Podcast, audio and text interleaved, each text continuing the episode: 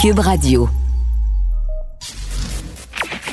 Sophie Durocher. Sophie Durocher. Sophie Durocher. Mon nom est Sophie Durocher. Sophie Durocher. Des opinions éclairantes qui font la différence. Cube Radio.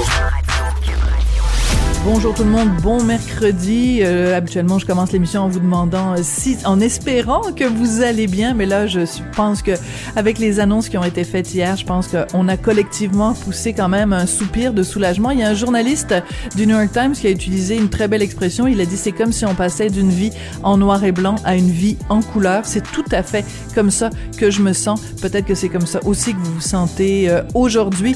Quand j'ai entendu la conférence de presse hier du premier ministre, j'ai poussé un très soulagé. Ben voyons. De la culture aux affaires publiques. Vous écoutez Sophie Durocher. Cube Radio. En journalisme, il y a une expression populaire, ça s'appelle la ronde de lait. C'est quand un artiste euh, a quelque chose à, promouvoir et qui donne vraiment tout plein, tout plein, tout plein d'entrevues les unes après les autres.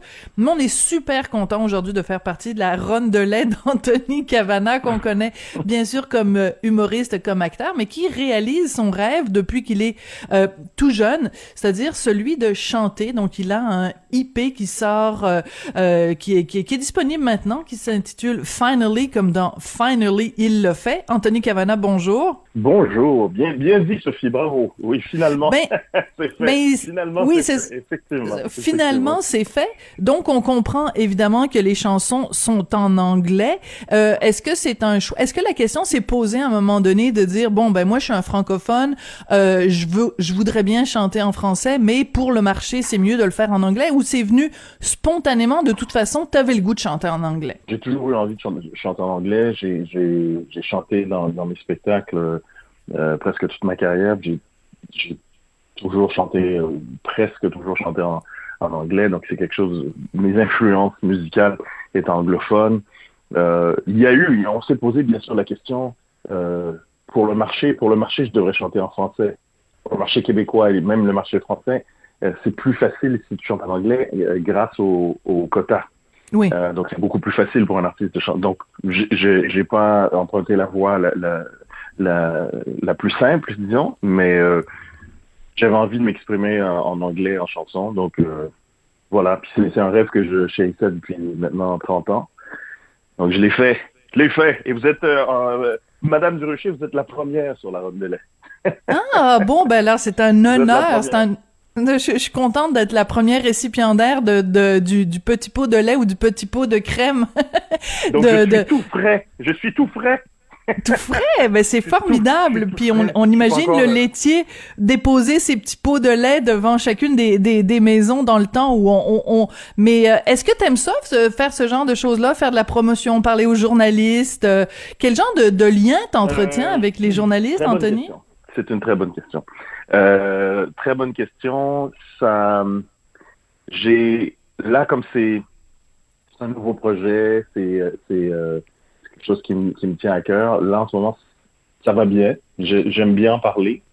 Et puis euh, il y a d'autres moments dans dans dans une carrière ou dans euh, je sais pas moi, si t'es en spectacle. euh, Là, je, je, commence, je commence mon, je suis, en, rodage de mon nouveau spectacle et je commence la tournée officielle à Paris fin euh, fin mars.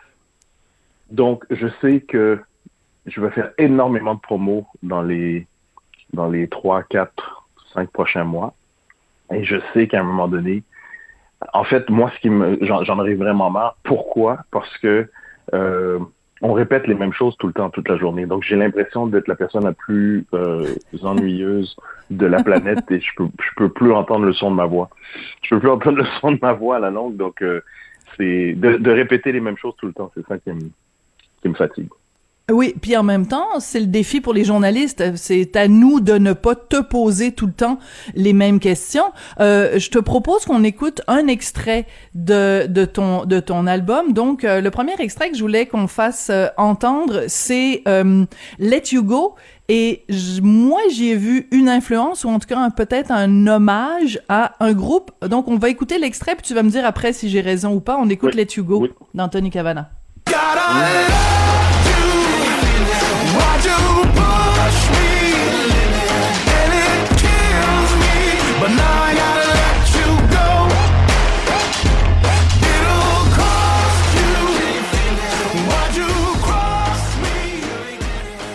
première euh, euh, de constatation, ça rentre comme une tonne de briques. T'as juste envie de te lever puis d'aller danser. Moi, ça m'a fait penser un petit peu à Imagine Dragons. Est-ce que c'est un groupe que t'aimes? Est-ce que c'est, euh, ce sont des artistes qui t'influencent? C'est un, un- groupe que j'aime et c'est euh, l'influence effectivement majeure de, de ce titre. Il y aurait, je dirais qu'il y y aurait trois, trois influences dans ce titre, mais vraiment au niveau des arrangements, c'est c'est certain que euh, Imagine Dragons, ce serait comme si Imagine Dragons, euh, Rag and Bone Man et Lenny Kravitz avaient fait une partouze. Ça aurait donné, ça aurait donné ça. Ça aurait, ça aurait donné ça. Quand tu dis, quand tu parles de partout, on voit que t'as passé pas mal de temps en France. Une Une orgie. petite orgie, Une orgie. une petite orgie musicale. Musicale. Partout, ça fait plus. euh, ça- ah, c'est plus. On, on sourit. Ça fait, on dirait, un truc pour enfants. Hey, une petite partouze! Hey, les jeunes! On joue à partouze! Le, le nouveau jeu pour enfants. Le nouveau. Orgie, ça fait plus. Oh, voilà, c'est sale. Euh, Oui, il y a- mais il y a un côté cochon dans la musique. Il y a un côté cochon dans cette dans cette musique-là, puis dans d'autres extraits aussi. Euh, il y a un côté, euh, euh, puis je dis cochon dans, dans le bon sens du terme, c'est-à-dire qu'on a l'impression que ça vient avec avec tes tripes, ça, ça, ça vient vraiment de ton de ton tréfonds, comme dirait Sonia Benezra. C'est, c'est- mais on sent que ça faisait longtemps que tu te retenais là. Ça, effectivement, ça, fait- ça faisait très longtemps que je me retenais. et, et, et, et sur- surtout, je regardais mon, je, je regardais l'âge que, que j'avais quand on a commencé le projet, 50 ans. Euh, J'en ai 75 aujourd'hui. Euh, 50 ans. Tu et- les fais pas. et donc, euh, j'ai dit, j'ai pas beaucoup de temps, il faut que je travaille avec des, euh, des grands professionnels et des, des, des personnes qui ont énormément de talent. Donc, je voulais que ça soit fait à ma façon, mais en même temps, je voulais être maître, en fait, je voulais être maître du projet. Donc, j'ai trouvé, j'ai trouvé l'équipe euh, de, de- qui était beaucoup plus calée que moi, disons, en, en musique ou plutôt et, et dans le dans le monde musical que je connaissais moins. Donc, j'ai engagé les bonnes personnes. Et euh, la première personne que, que, que j'ai rencontrée euh, sur cette euh, route et qui m'a beaucoup aidé, c'est Marc Dupré. Marc Dupré, on s'est on s'était pas vu depuis rien, des là. années. On s'est on, ouais, ouais, c'est pas rien. On s'était pas vu depuis des années. On se croise dans un, un match euh, de l'Impact. Euh, et donc on on avait le temps de parler. Et donc Oui. euh, on avait le temps de parler, euh, tellement d'action. Et, et euh, on, on se croise dans un match d'impact et hey, Marc, euh, hey, ça fait longtemps. On, on, s- on se fréquentait dans les années 90 euh, quand, quand on était tous les deux humoristes. Et il y en a un qui nous a lâchés, qui a quitté le métier. Mais c'est ça qui est drôle. Marc est devenu une star de la musique. Et puis je lui, je lui dis que, que, que je voulais faire de la musique. Il dit Hey man, c'est malade! Hey man, c'est malade! Ça, ouais, tu capotes, man, non, tu capotes ta tout, ça va être génial! Puis euh, il dit Je vais t'aider, man, je vais t'aider. Puis et Marc, et Marc m'a trouvé euh, euh, John Nathaniel comme euh, réalisateur. Puis on, on va faire des. Tu vas voir, il est parfait, il serait parfait pour ton projet. Et puis effectivement, John était parfait pour le projet, qui est un, un- un surdoué. C'est euh, John, c'est un, c'est un, c'est un, un tout inclus euh, à Cuba. Euh, je dirais même un tout inclus, euh, même mieux que Cuba, mais un tout inclus. Oui, parce que Cuba c'est un peu chipette. Oui, oui, c'est ça. Oui, c'est ça, exactement. Dans un tout inclus En Martinique, mettons. gamme. Mais un tout inclus voilà. haut de gamme, un tout inclus haut de gamme et, et il fait tout. John fait tout, on rentre chez lui et puis John c'est chanter, composer, écrire, réaliser, jouer. Il fait même la vaisselle, donc il est formidable. Bon, ben écoute, euh, marie-la, épouse-la, si c'était pas... euh, Mais t'étais déjà marié, c'est trop tard. Mais euh, je veux revenir sur Marc Dupré parce que, euh, en fait, évidemment, Marc, on l'a connu d'abord comme humoriste, après carrière dans la chanson. Toi, tu marches un petit peu aussi dans, dans ce, dans ce chemin-là, mais pourtant, tu vas continuer ta carrière euh, d'humoriste. Donc, comment tu vois ça? Comment tu vas jongler avec les deux? Ou est-ce que la question pour toi se pose pas? C'est-à-dire que on, peut être un homme orchestre sans que ce, un de, des aspects se fasse au détriment de l'autre? Euh, aussi une bonne question. Je, à l'origine, s'il n'y avait pas eu euh, ce petit truc, cette petite fête qu'on appelle Covid, euh, les choses se seraient pas passées de la même façon. Mais comme j'ai pas pu travailler pendant 18 mois, on aurait sor- sorti la musique avant. Les, les deux projets auraient été un peu plus séparés entre la musique, la musique et, et l'humour. Et là, et là, je fais les deux en même temps. Je fais les deux en même temps. Euh, en revanche, je, je n'ai pas sorti la musique officiellement euh, en France euh, ni en Belgique. C'est sorti au Québec et en Suisse. Ah oui. Donc oui, tout, tout est disponible. Euh, la musique est disponible dans le monde entier sur toutes les plateformes, mais j'ai pas fait de sortie officielle ni en France parce que je sais que avec euh, je connais ma France après l'avoir pratiqué pendant plus, plus, de 20 ans, euh, je sais euh, je sais que je suis obligé de me justifier partout. Oui, c'est ça. Puis ils vont le temps, tout le temps et partout. Puis ils ont tendance à mettre plus des étiquettes hein, quand ils connaissent quelqu'un comme humoriste ou quand ils connaissent quelqu'un comme comédien. Je regarde par exemple Daniel Auteuil, comédien. Il vient de sortir euh, un album, il est en spectacle en ce moment. Les Français ont de la difficulté à mettre dans leur tête Daniel Auteuil non, c'est pas, chanteur, ça marche pas dans leur tête. Donc, il faut leur donner à la petite cuillère.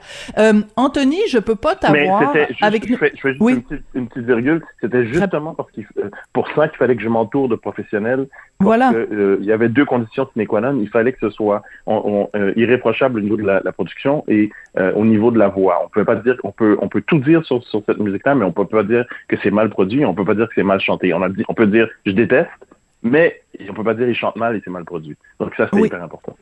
Écoute, voilà. il, il, me reste deux minutes et tu viens d'évoquer la COVID et euh, je veux pas te mettre mal à l'aise, mais je veux que tu m'expliques quelle est ta position par rapport euh, à, au, au, passeport vaccinal? Quelle est ta position par rapport? Parce que sur euh, tes médias sociaux, avec beaucoup d'humour, tu nous as par exemple présenté une photo exclusive des couilles euh, du euh, PDG de Pfizer et évidemment il a des couilles en or, qui est une expression pour dire qu'ils se sont mis euh, plein d'argent dans les poches. Je pense qu'il il, il déclare ces jours-ci des profits de 54 milliards de dollars.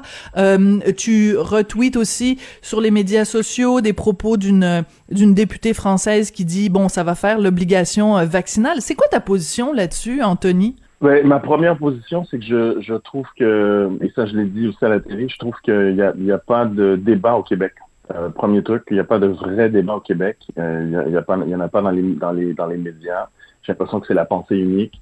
Euh, je regarde ce qui se passe euh, un peu partout, dans, dans, plein de, dans, plusieurs pays, ce qui se passe aux États-Unis, ce qui se passe en, en France, en Belgique, en Suisse, un petit peu en Afrique, un peu dans les Antilles. Et il y a des, des vrais débats avec des experts qui, qui vont sur les plateaux télé, à la radio. Et c'est pas ce que j'ai vu ici ça, ça m'attriste beaucoup et j'ai l'impression que les journalistes qui sont censés être le quatrième pouvoir euh, posent des questions faciles et ne font, ne font pas leur, leur recherche, leur travail pour que les Québécois aient une, vision plus claire et, et de, de, de, ce qui se passe. Je comprends. Alors, euh, une question moi, rapide moi, je, parce qu'il me reste. Oui, oui. oui, une question rapide. Oui, Es-tu vacciné? Euh, je, je garde ça pour moi. Faut pas demander à mon médecin.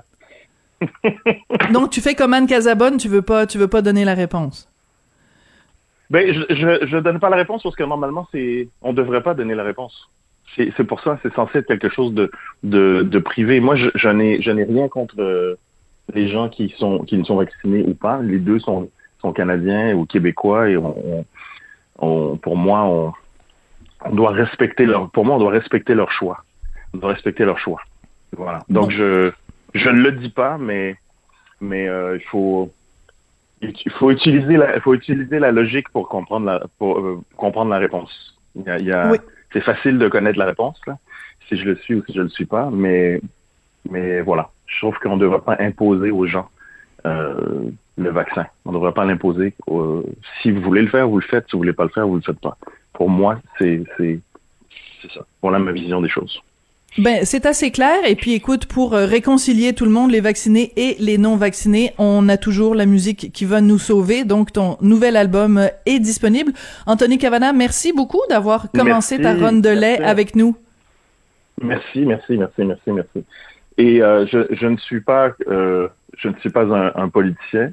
Euh, donc, la comparaison avec avec Anne que que je respecte aussi, mais, mais Anne est politicienne maintenant et moi, je, je, reste, je reste artiste. Euh, je reste artiste. Je laisse la politique à, à d'autres, mais, mais comme euh, je, je, me, mais je me pose des questions. Voilà, je me pose des questions. Je merci, comprends merci tout à beaucoup, fait. Merci beaucoup. Merci beaucoup, Anthony. Merci à la prochaine. Et à la prochaine.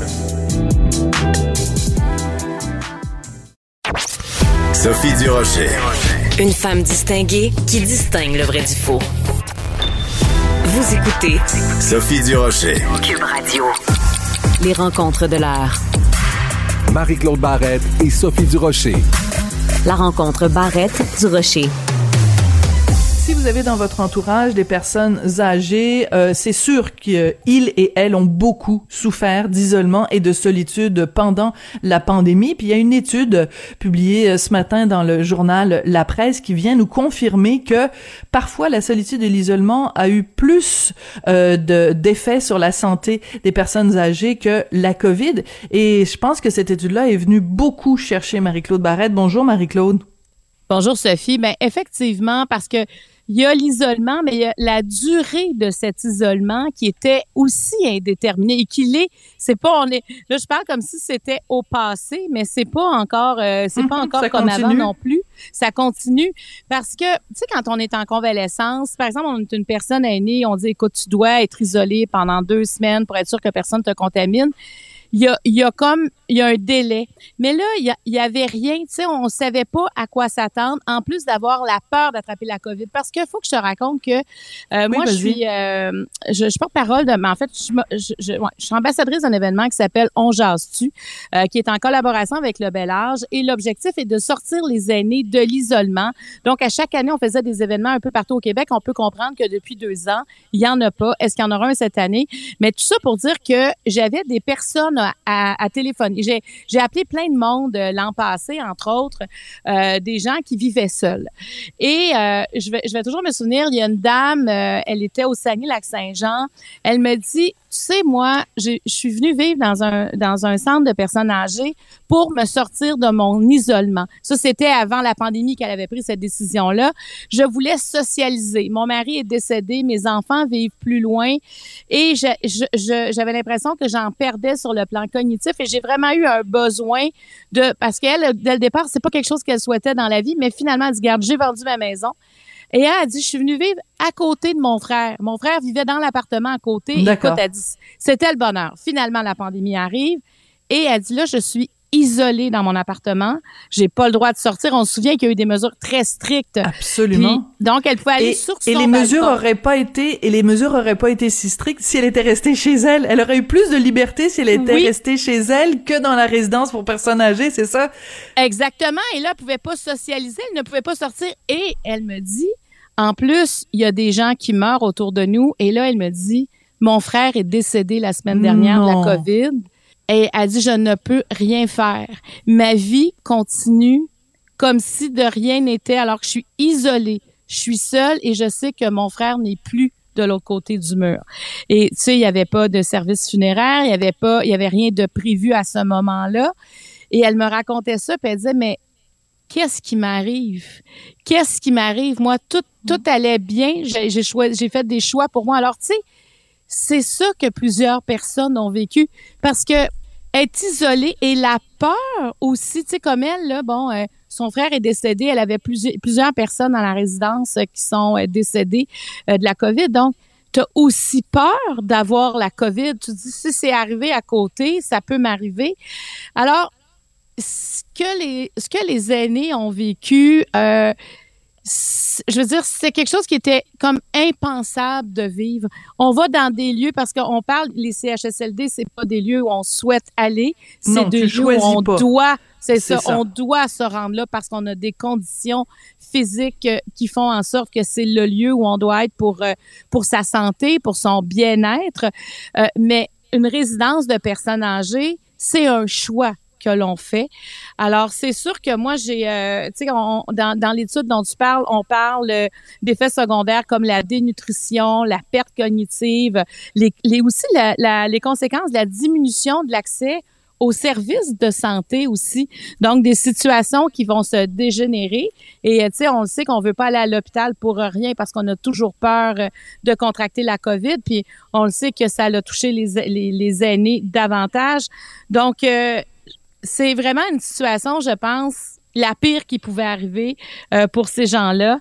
Et j'espère, j'espère que je me demande qu'est-ce qu'on peut retirer de, de ça. Tu sais, est-ce Ben que c'est ça. Il faut, il faut, il faut regarder vers l'avant. Quelles, quelles sont les leçons qu'on va retenir de ça? Et moi, je pense qu'une des leçons, Marie-Claude, c'est que oui, quand tu veux le bien de quelqu'un et que tu le surprotèges, parfois c'est à son détriment. Euh, dans ce cas-ci, on a voulu donc isoler évidemment les personnes âgées pour qu'elles ne contractent pas la COVID, mais on les a peut-être trop isolées. C'est-à-dire qu'on aurait pu dire OK, on va euh, mettre en sorte en place toutes sortes de mesures pour comme le masque, euh, je veux dire euh, vous vacciner, euh, avoir une meilleure aération, une meilleure ventilation, Ouais. mais quand même vous permettre de socialiser. Je prends l'exemple de la, ma belle-mère, je reviens toujours avec ça, qui habite dans un RPA. Ben je veux dire ils ont pendant des longues périodes, ils avaient même pas le droit de jouer au bingo. C'est- ça peut avoir l'air bête, mais jouer au poche, jouer au bingo, juste pouvoir aller prendre un petit café à la cafétéria ensemble. Euh, je veux dire, c'est t'enlèves ça, là. Je veux dire, c'est, je m'excuse, mais rendu à cet âge-là, c'est juste ta raison de vivre. Absolument. Tu l'as dit, l'aération, mettre des plexiglas. Tu sais, il y a des, il y a des choses, je pense, qu'on devra, on devra retenir et se préparer, pas, parce qu'on le sait maintenant que ça peut, ça peut arriver à nouveau. Pas se dire, on, on l'avait pas appris la première fois. Ça il y a des conséquences à l'isolement qui sont tellement graves. Et ça, on le savait avant la pandémie, que l'isolement, c'est, pour les aînés, c'est un enjeu qui est grave. Mais quand, quand l'isolement arrive dans un lieu où habituellement on socialise, c'est il faut qu'on trouve des solutions. Moi aussi, j'ai hâte de ben j'ai hâte de voir. J'espère qu'on apprendra parce qu'on ne veut plus revivre ça. Puis tu sais, euh, il faut pas oublier que s'il y a un paquet de maisons qui, qui sont en demande, là, puis il, man- il manque comme des maisons sur le marché. Oui. Moi, je crois qu'il y a beaucoup d'aînés, Sophie, euh, qui ont fait le choix de rester dans leur maison. Moi, j'ai ma tante, je connais même de mes tantes qui habitent Laval. Elle, elle, elle avait sa place. Là.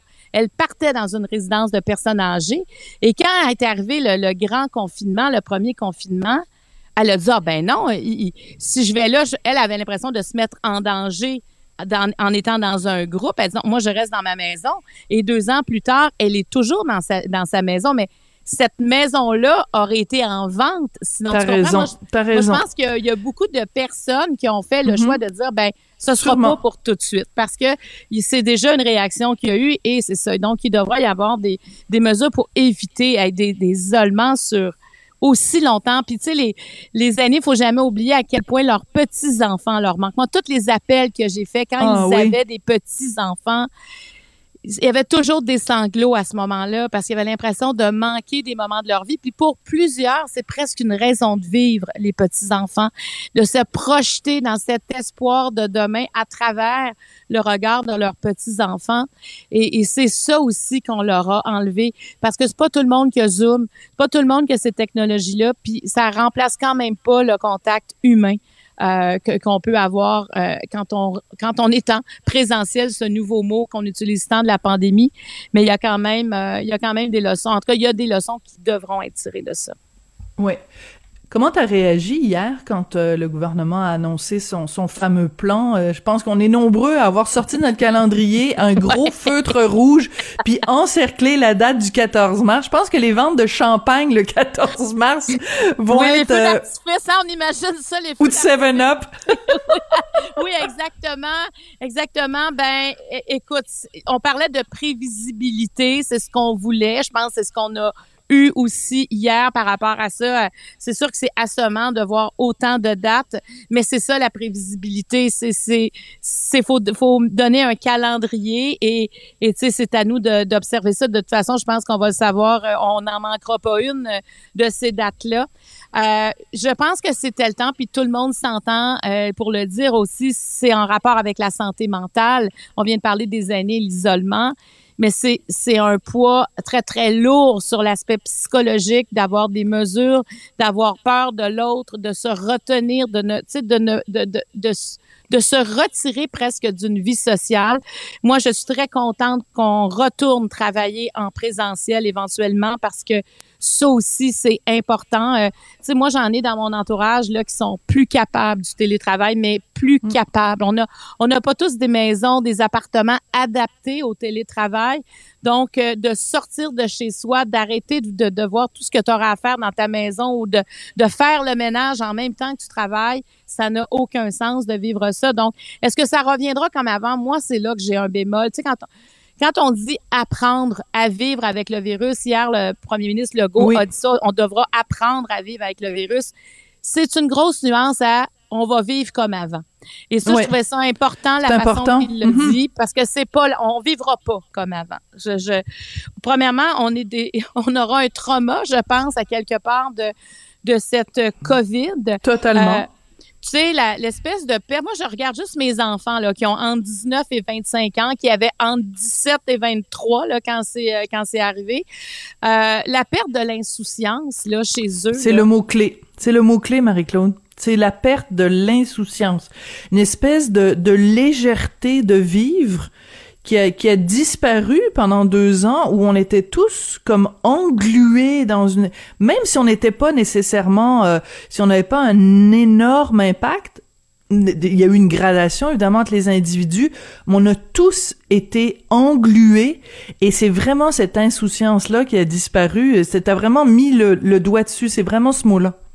Oui, parce que dès qu'on se laisse aller, hop, il y a quelque chose, il y a une restriction. Tu sais, on a vécu ça là, pendant, pendant deux ans, donc euh, tout était possible. Tu sais, c'est quand tu es jeune aussi, tu as ça. Et même, pour, en fait, ça nous a, ça nous a attaqué, cette perte-là. À tous les âges, on a, on a conscient, on a, on est devenu comme sérieux, je trouve, face à un paquet d'affaires. Les éclats de rire, moi, en tout cas, dans ma vie, il y a eu beaucoup moins d'éclats de rire, je te dirais, dans les deux dernières années que, que dans tout le reste. de- parce que moi, j'ai besoin de ça, mais pour des éclats de rire, oui, on peut en avoir avec nos proches, mais plus qu'on a de gens autour, plus qu'on socialise, on dirait plus qu'on a de, de choses à se raconter nouvelles, on apprend aussi des choses. Donc, euh, Mm. tu sais, au début, moi, j'étais bien excitée par les technologies, mais alors, euh, finalement, bon, ça s'est... ça Moi, je ça suis plus capable. Moi, quand j'ai des amis, des amis que je peux pas voir, puis euh, qui me disent, on se fait-tu un zoom, c'est comme vader rétro satanas. Je veux même entendre ce mot-là. Je préfère ne pas les, euh, ne pas les voir que de faire un zoom. Puis je leur dis, écoutez, on se reverra quand on aura le temps, de- euh, quand on aura le droit de se voir. Puis là, tu vois, à partir de samedi, on va pouvoir voir euh, un beaucoup plus grand nombre euh, de personnes. Donc là, ça va, on va recommencer à socialiser. Mais parle-moi plus de, de, de, de chin-chin ou d'apéro zoom et tout ça. Je veux plus rien savoir de ça. Mais je veux juste revenir sur ce que tu disais à propos des fous rires. On a eu quand même quelques-uns, toi et moi, là.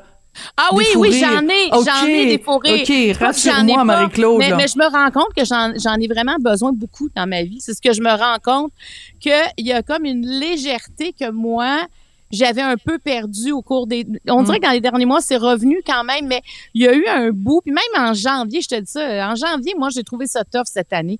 Quand Oui. Omicron, on a vu qu'Omicron était tentaculaire, heureusement, bon, on, se rend compte que euh, on a tellement été contaminé à plein de monde que bon, Omicron finalement va peut-être euh, euh, s'atténuer, en tout cas assez pour euh, se donner une forme de légèreté. Oui, on a eu des forêts et ça c'est important. Moi, tu vois, je vais me souvenir de ça que la légèreté, ça veut pas Mm. dire le manque de profondeur. Hein? Ça veut dire peut-être voir la vie, euh, e- être moins exigeant envers la vie et prendre ce qu'il y a. Euh, parce que on, on- voit à quel point on peut nous enlever le tapis alors que on est dans nos maisons, on est en santé, tout va bien. Et tout à coup, non, non, non, l'invisible arrive qui s'appelle un virus et ce virus-là nous tire le tapis en dessous du pied, en dessous des pieds. Et, et, et là, ça, moi, ça, ça me rappelle euh, un jour, peut-être que je te l'ai raconté au cours des derniers mois, mais il y a plusieurs années, j'étais en Belgique dans un dans une ville qui s'appelle Mons et euh, M-O-N-S. Et cette ville-là a été assiégée par les Allemands. D'ailleurs, elle a été libérée par les Canadiens parce qu'il y a- il y, a un gros monument en hommage aux soldats canadiens, dont plusieurs Québécois. Et j'étais dans un bistrot à, pour le, le- le petit déjeuner, donc vers 8-9 heures le matin. Et il y avait deux personnes âgées qui buvaient un gros boc de bière. Puis, je me souviens, j'ai- dit au serveur, euh, c'est commun ici, on boit de la bière à 8 heures le matin. Il dit ça, madame, c'est deux personnes qui ont connu la guerre.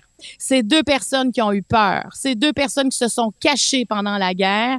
Et ces deux personnes-là sont ici tous les jours, puis ils ont décidé de célébrer la vie au moment où il la vivait. Tu me fais pleurer, Marie-Claude. J'adore cette histoire-là. C'est une leçon de vie, ça. Hum, c'est une leçon de vie. C'est une leçon de vie. Je me suis toujours souvenu de ça. Profitons de la vie quand elle est là. Et je pense qu'on sera un petit peu comme ces deux personnes-là de, du de la ville de Mons en Belgique. Hum. Je pense que la perte de l'insouciance peut-être nous fera dire le moment que je suis avec telle personne, mais ben, je vais en profiter pleinement. Je vais la regarder dans les yeux. Peut-être qu'on aura aussi des éclats de rire ensemble. Oui. Écoute, euh, c'est très émouvant, c'est une histoire extraordinaire. On n'encourage pas les gens à boire de l'alcool dès 8 heures le matin, cependant, hein? surtout que c'est le mois de février. Non. D'ailleurs, euh, raconte-nous donc, toi, ton mois de février, ton, ton défi 28 jours euh, la semaine, ça se passe comment? Là, il nous reste une petite ben, minute pour se raconter moi, ben, ça. Moi, tu sais, mon, mon, soir de faiblesse, ce serait le jeudi. Parce que le ah? lendemain, j'ai une grosse journée, puis on dirait que je prenais un petit verre de vin pour dire, ah, je vais juste descendre mon stress parce que le, vendredi, j'enregistre trois émissions. Oui. Fait que jeudi passé, je, écoute, j'y ai pensé. J'y ai pensé, je me disais, il y a un petit verre. Et non, je l'ai pas fait. Non, je suis vraiment. Euh, puis je te dirais que dans mes, euh, moi je l'ai fait, je le fais du lundi au jeudi, mais c'est comme si il y a juste le samedi presque que je vais prendre un verre ou le. Mais enfin, ah, pas vrai. Vendredi, j'en ai pris, mais pas samedi. Tu vois, cette semaine, j'en ai pris une fois. Donc, je veux juste rassurer tout le monde, je n'ai pas de problème d'alcool, mais il reste que ça. Ça permet de prendre un recul puis de dire OK, à quel moment je consomme et pourquoi j'ai envie de consommer de l'alcool? C'est donc euh, là non non moi je vais le faire là, je vais je vais au moins écoute, c'est pas un si gros défi là du lundi au jeudi, mais, je trouve ça intéressant de se questionner et de me dire peut-être que l'an prochain, je ferai le 28 jours au complet.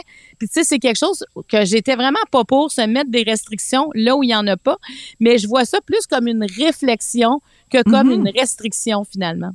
Oui, c'est ça, c'est très bien dit. Et écoute, moi, j'adore la campagne de publicité de Défi 28 jours avec Jean-Michel Anctil. Anouk Meunier, c'est à se faire pipi dessus. C'est vraiment super drôle. Puis, euh, il y a Louise Bombardier, il y a euh, euh, Monsieur Fayol, Junior. Écoute, tout toute cette campagne de pub-là, je sais pas c'est quoi la compagnie euh, de publicitaire qui a, qui a, pensé à ça, mais c'est vraiment super drôle. Euh, Jean-Michel Anctil est absolument hilarant, donc vraiment bravo à, à, toute, cette bande-là. On a envie de les suivre dans ce 28 jours-là. Il y a rien de moralisateur. Non, c'est juste drôle. C'est drôle. Donc, c'est ça. Je pense que c'est vraiment à cause d'eux que je vois ça comme quelque chose de fun, de, quelque chose de très, très différent qu'une pression de plus puis un poids sur mes épaules. C'est vraiment wow, on fait une réflexion collective. Bon ben écoute c'est super. Alors euh, écoute bonne euh, bon ben là on est quoi? On est mercredi donc ce soir il y en aura pas donc euh, ben bonne bonne continuation dans ton défi 28 jours la semaine. C'est demain ma petite faiblesse fait que demain il faudra que je passe par dessus. on va être avec toi on va être avec toi on va appeler Anouk Meunier pour qu'elle t'encourage. Merci beaucoup. Merci. Merci, Merci à demain Marie-Claude. Avertissement. Cette émission peut provoquer des débats et des prises de position pas comme les autres. Vous écoutez Sophie Durocher. Vous connaissez Jean-Michel Dufaux, comédien, animateur, chroniqueur, auteur, photographe. Il n'y a pas grand-chose qu'il ne fait pas, Jean-Michel. Aussi grand amateur de café. Ben, en 2018-2019, Jean-Michel, dont on sait évidemment que c'est un grand voyageur, il a passé un an à l'étranger. Euh, le 9 mars, il va sortir un livre qui raconte cette année-là de voyage. À l'intérieur, on retrouve ses propres photos. Et euh, le titre dit tout. Mon année à l'étranger récit de slow travel, un peu comme un slow food, hein, la, la nourriture, le prendre le temps de déguster la, la nourriture. Ben là, slow travel, prendre le temps de voyager doucement, lentement. Jean-Michel est au bout de la ligne. Bonjour Jean-Michel. Salut Sophie. Habituellement, j'aime pas ça les mots anglais, je, mais là je saurais je saurais pas comment traduire euh, slow travel, c'est vraiment inspiré du slow food, ce mouvement là de manger localement, euh, de prendre le temps de préparer des recettes. Comment ça s'applique au voyage cette notion là d'aller lentement puis d'aller doucement? Ben, ah, premièrement, tu as raison. On, on s'est beaucoup posé la question avec euh, la maison d'édition Parfum. Donc, moi aussi, j'avais un petit petite hésitation à avoir le titre en anglais, mais on dirait qu'il n'y a pas l'équivalent. Et c'est dommage, il va falloir qu'on l'invente. Et peut-être j'aurais pu l'inventer, mais on est allé avec Slow Travel, qui, dans le fond, oui, tu as raison, c'est un peu une, suite à ce mouvement Slow Food qui, qui est né à, à Alba, euh, euh, dans le Piémont en Italie, cette idée de, de contrer les grandes multinationales de fast-food, donc slow food. Le slow travel, ben, c'est au lieu de vouloir voir comme à l'époque 15 capitales en 14 jours, ben, c'est l'idée de s'installer, de se poser quelque part Oui. et de prendre le temps vraiment et d'en faire moins, mais d'en faire mieux. Et euh, donc, surtout de, résister à la tentation d'essayer de tout voir et de tout visiter dans un pays, dans une région, mais de vraiment se poser, poser ses valises. Et c'est ce que j'ai fait par des blocs de trois mois, quatre mois, etc. Vraiment essayer de, de, de m'immiscer dans la, dans la culture locale, dans la vie locale d'un endroit. Alors pour nous faire rêver, parce que évidemment maintenant les les les voyages sont pas interdits, mais sont bon sont plus encadrés, disons. Euh, Fais-nous rêver. C'est quoi les pays euh, euh, où tu as tu as pris le temps de te poser pendant cette année-là à l'étranger? Ben, d'ailleurs, j'ai été chanceux parce que je l'ai fait juste, juste avant la, la pandémie. T'en- T'en parlais oui. des dates, c'est fou parce que j'ai commencé euh, le, le, le voyage à l'automne 2018. Je suis revenu à Montréal à l'automne 2019 ou à la fin de l'été 2019, donc 12 mois. Et on sait quelques mois plus tard, début 2020, ben, que commençait l'enfer de, de cette pandémie. Euh, j'ai débuté par la Thaïlande, euh, quatre mois, où euh, un pays que, je- que j'aime bien, que je trouve facile, qui me fait rêver. Donc la ville de Chiang Mai, j'ai pas pris Bangkok, mais j'ai pris la ville de Chiang Mai, qui est dans le nord de la Thaïlande, qui est la deuxième plus grande ville du pays. Euh, et l'idée, c'était quand même de, donc, de, de se trouver un appartement. J'ai trouvé un appartement dans un quartier qui s'appelle Nong Hoi, qui est pas trop connu, pas trop, euh, juste, juste au sud-est de, de la ville. là. C'est une ville emmurée. C'est une ville qui grossit beaucoup, mais de là, je dois quand même être honnête. Quelquefois, j'ai fait des week-ends. Quelquefois, je, je, je, je me servais de cette Ben oui. ville. Je, vais l'utiliser comme encore un anglicisme, mais comme hub, comme point de partance pour découvrir un peu la région. Donc, j'ai fait quatre mois en Thaïlande. Après ça, je suis allé trois mois au Mexique, sur la côte ouest, euh, une ville que j'aime beaucoup qui s'appelle Mazatlan, qui est euh, une ville euh, d'un demi-million d'habitants, qui est une vraie ville mexicaine euh, où les gens vivent, travaillent. Et ce que j'aime de cette ville, c'est une ville coloniale au bord de la mer, ce qui est très rare au Mexique. Il y a de très belles villes coloniales dans le milieu du pays, mais évidemment, toujours, historiquement, on les a placées loin de la mer pour les protéger, pour les, les guerres, les invasions, des trucs comme ça.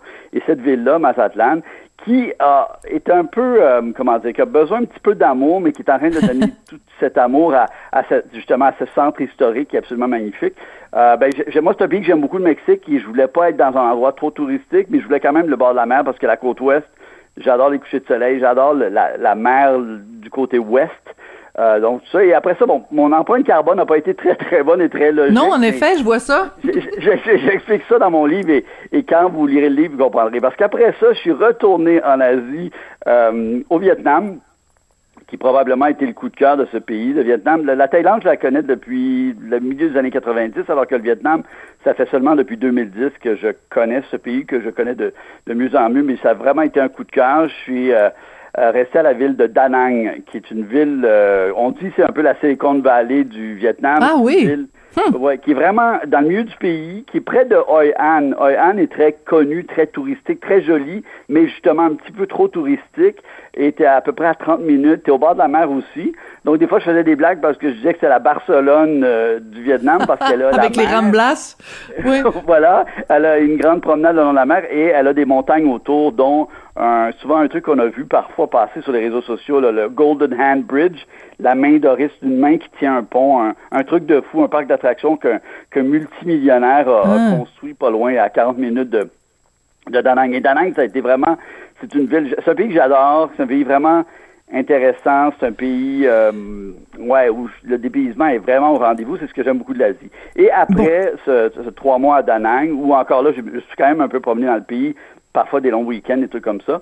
Euh, ben, j'ai terminé en Europe parce que, comme tu sais, j'ai un petit peu de famille en Europe, j'ai un peu d'amis, des trucs comme ça. Donc, les deux derniers mois, ça a été euh, un vraiment. À ce moment-là, ça a été plus un voyage un peu plus typique, quand même des échanges d'appartements, mais j'ai fait Barcelone, l'île de Tenerife euh, dans les Canaries que je connaissais pas, qui été une belle découverte, et un peu de France dans le Sud-Ouest parce que T'as ma la famille. était à l'île de Ré, ouais, et euh, un de mes meilleurs amis. Et après ça, j'ai terminé euh, euh, dans la famille en Suisse, dans le Valais. Mon frère était là, euh, à Champais.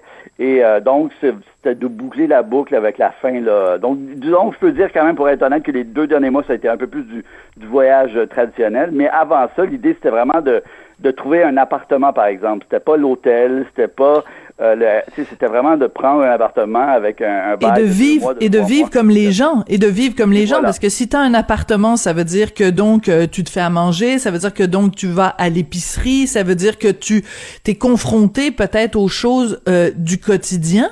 Évidemment, se Exactement. pose la question de euh, est-ce que tu tu connais mieux les Thaïlandais en habitant à Chiang Mai, puis en ayant ton petit appartement, puis en faisant cuire tes, petits oignons, euh, puis en entendant, là, en sentant l'odeur d'oignons dans la dans l'appartement voisin, que si t'es dans un hôtel? Est-ce que t'as l'impression d'avoir mieux connecté avec les Thaïlandais, avec les Vietnamiens, avec les Mexicains? Euh, bonne question, mais je pense que oui. Je pense que oui. Je pense que par la force des choses, surtout dans les quartiers euh, où euh, je m'étais installé, qui étaient des quartiers euh, justement un peu moins touristiques, où des fois là, il y avait la barrière de la langue, mais après ça, tu connais les habitudes du quartier, tu sais que tel jour, il y a le marché public au coin de la rue, tu sais que... Donc, au final, j'ai vraiment, ouais, j'ai vraiment l'impression que c'est un c'est plus du tourisme, c'est, vraiment ouais, s'immiscer dans, dans le plus près possible de la, vie quotidienne. Et aussi, parfois, ça va même un peu enlever les, lunettes roses d'une, impression. Par exemple, je- je- j'en parle un peu dans mon livre, mais Chiang Mai était pour moi un énorme coup de cœur avant. Et là, on dirait que le, fait d'y vivre longtemps, je voyais un petit peu les méfaits de la, euh, de la pollution parce que ça devient très, très, très populaire. Euh, donc, je prenais euh, le vélo, j'avais, j'avais des, des- on avait des vélos, on, on, on allait dans le centre de la ville, et là, le, le- le trafic, la pollution, parce que c'est un peu dans une genre de cuve entourée de montagnes dans le nord de la Thaïlande, euh, ben, mes lunettes roses aussi ont un peu, tu vois aussi les moins beaux côtés, disons. Alors Intéressant. quand des fois, es en voyage, tu, tu- ne vois que le positif parce que tu n'as que la facilité. Alors que dans le quotidien, ben tu vois par exemple, et comme dans, à Chiang Mai, ça m'a un peu frappé. C'était comme, ok, j'aime beaucoup cette ville, j'aime beaucoup ce pays, mais par exemple, il y a un problème de pollution, un problème de transport. Euh, Il n'y a pas de transport, il n'y a pas de métro comme à Bangkok, euh, il n'y a pas de Skytrain comme à Bangkok, et il, y a un, il va falloir qu'il a adressé le problème parce que l'air peut être vraiment, vraiment euh, malsain. L'air peut être vraiment, vraiment pollué. Alors, je vais te poser une question un peu baveuse. À part euh, nous rendre extrêmement jaloux, quelle est euh, la raison qui a motivé le fait que tu écrives euh, ce livre-là? Qu'est-ce qu'on en retire de, de, de ce livre-là? Qu'est-ce que toi, t'as retiré de cette expérience-là que tu veux partager avec nous? Ben, en premier, mon, mon début était un peu plus visuellement. Je me souviens que j'avais fait des trucs intéressants. J'ai beaucoup de fait, il y a beaucoup de photos, presque exclusivement des photos argentiques, du, du photo, de la photo film, comme à l'époque, parce que je trouve qu'il y a aussi un lien avec le slow travel, cette idée d'avoir 36 poses, euh, de pas de pas avoir euh, des millions de possibilités de photos et aussi Puis le- surtout, excuse-moi de t'interrompre, toucher. mais surtout de ne pas prendre des photos euh, simplement avec notre cellulaire, parce que bon, c'est c'est c'est donc c'est de retourner à une méthode ancienne, c'est aussi retourner plus avec la tradition des grands photographes à travers l'histoire, euh, plutôt que de sortir son truc pour faire des selfies là.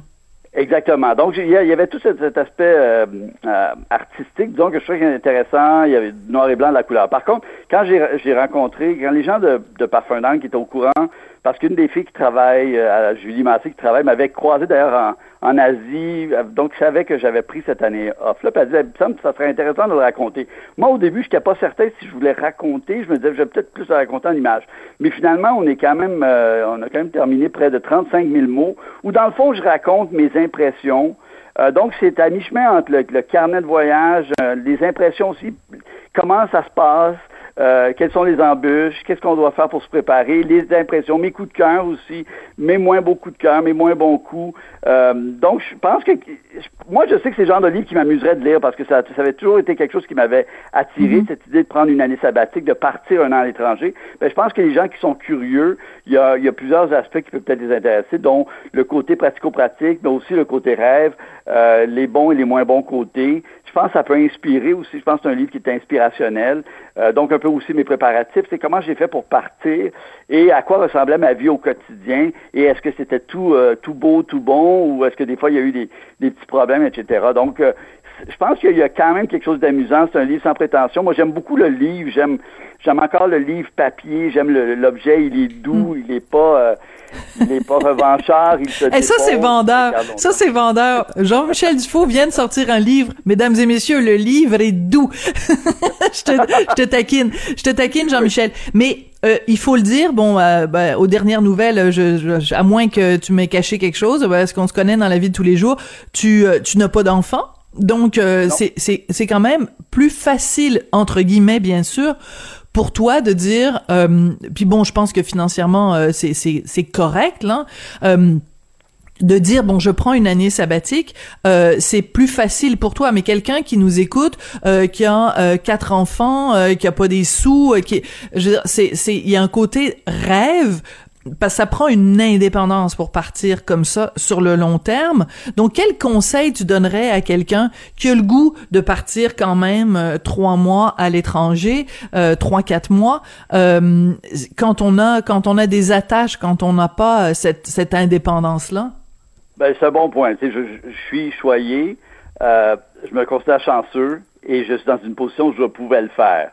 Et ça, tu as absolument raison. Je dis pas que tout le monde peut le faire, puis je dis pas quitter votre job, c'est facile, la vie, c'est, c'est prendre des aventures et puis non, ça je suis absolument conscient. Mais je pense que quand même on est dans un milieu, dans un monde où de plus en plus de gens sont à contrat, euh, de plus en plus de gens, surtout même notre génération, il y a des Le gens- télétravail. qui nous suivent, euh, qui, qui font du travail, des, des, des contrats à court terme et tout ça. Donc je pense que c'est plus facile qu'on pense. D'ailleurs, souvent, on voit des gens qui prennent des années sabbatiques. Ça arrive, ça arrive pas souvent, mais ça arrive.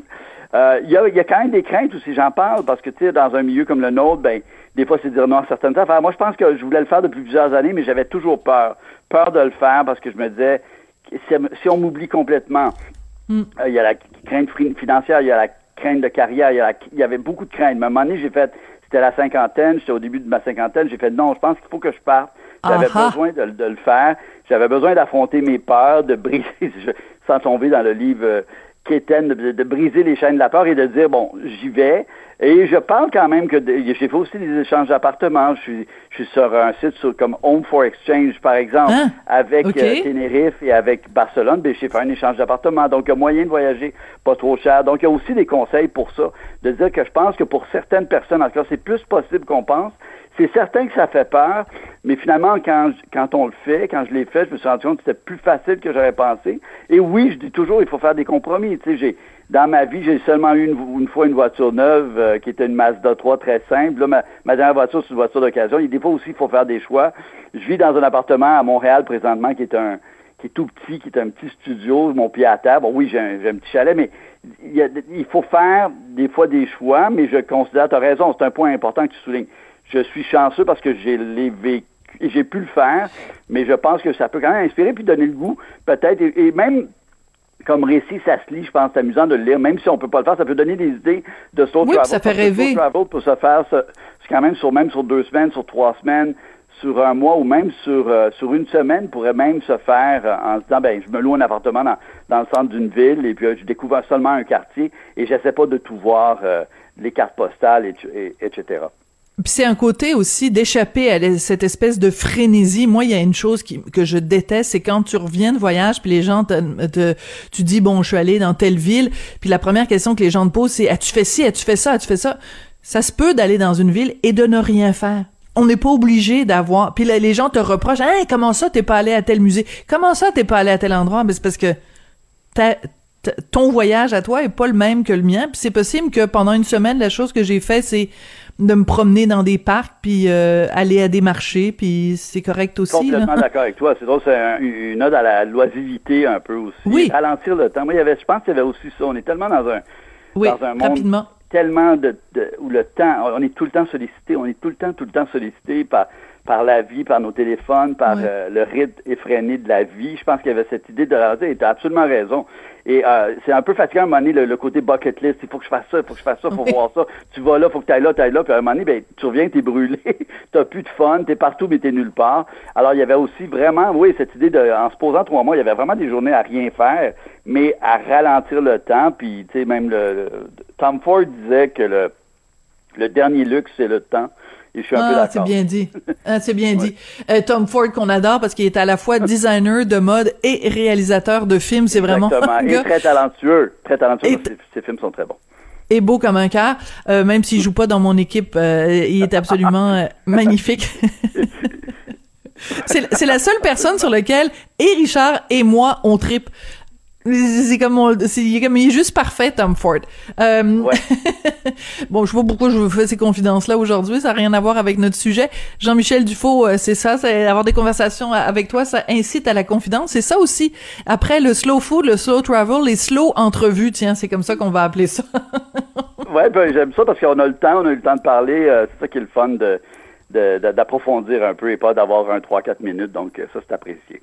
Absolument. Merci beaucoup, Jean-Michel Dufault, donc euh, comédien, animateur, chroniqueur, auteur et photographe. Euh, je rappelle que ton livre qui s'intitule Mon année à l'étranger, récit de slow travel, va être en librairie le 9 mars euh, 2022. Très beau nom de maison d'édition, hein, Parfum d'encre, c'est un, c'est un, c'est un, un nom de, de maison d'édition absolument magnifique. Merci beaucoup, Jean-Michel, puis euh, bon voyage pour la suite des choses. Merci beaucoup. C'est gentil d'avoir pris le temps. Bonne journée. Merci, au revoir. Et c'est comme ça que l'émission se termine. Ben oui, j'aime beaucoup l'idée, moi, de slow interview, hein, de prendre le temps. Laisser le temps aux gens de parler, pas être précipité par le temps. Euh, c'est un petit peu ça qu'on essaye de faire euh, à Cube Radio. Merci beaucoup à Jean-François Paquet à la réalisation, Julien Boutillier à la recherche. Merci à vous de prendre le temps. Ben oui, on n'est pas pressé, on a le temps. On prend le temps de se parler à Cube. Merci beaucoup et à demain. Cube Radio.